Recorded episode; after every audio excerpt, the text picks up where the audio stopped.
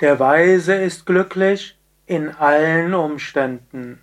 Kommentar zum Vivekachudamani, Vers 530. Der Weise, der die vollkommene Selbstverwirklichung erreicht hat und in seinem wahren Selbst ruht, ist nicht an Ort, Zeit, Körperhaltung, Blickrichtung, Regeln, Symbole usw. So gebunden. Welche Methoden und Techniken bräuchte er, um das höchste Selbst zu erkennen?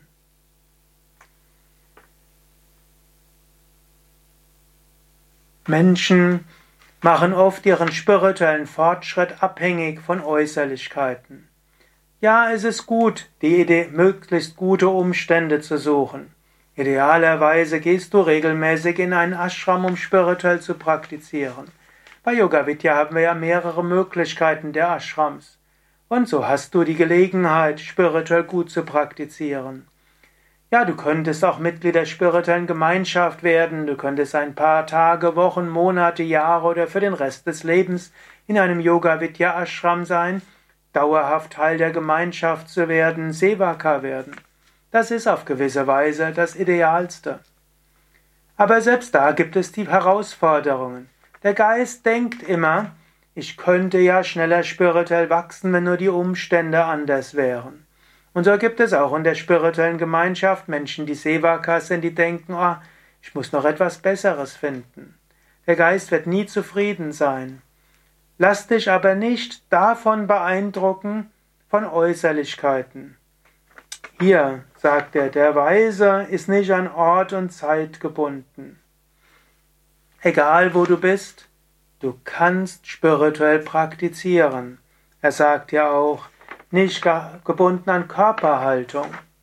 Idealerweise könntest du sagen, in der Meditation sitzt du kreuzbeinig, halber Lotus oder voller Lotus. Aber wenn das nicht geht, dann sitze eben kreuzbeinig kniend oder auf einem Stuhl. Ich gebe ja die meisten dieser Vorträge sitzend kreuzbeinig, aber jetzt zum Beispiel sitze ich auf einem Stuhl. Ja, stundenlang so zu sitzen ist auch schwierig. So sitze ich also jetzt auf einem Stuhl und das ist auch ganz okay. Man ist nicht gebunden an eine bestimmte Körperhaltung. Natürlich ist es gut, aufrecht zu sitzen. Wenn das nicht geht, ist es das andere gut. Auch die Blickrichtung. Blickrichtung, du kannst schauen, natürlich, angenommen, du willst deinen Geist erheben, dann schaue nach oben. Du kannst dich auf das dritte Auge konzentrieren, das erhebt. Angenommen, du willst mehr ins Herz gehen oder dich beruhigen, dann schaue nach unten. Blickrichtung kann eine Bedeutung haben.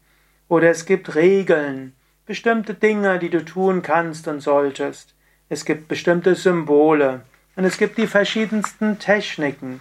Meditation, Asanas und Pranayama, Mantra-Rezitation, gesunde Ernährung, so viel.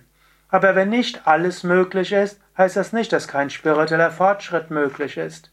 Mache deinen spirituellen Fortschritt nicht von Äußerlichkeiten abhängig und beschränke ihn nicht dadurch.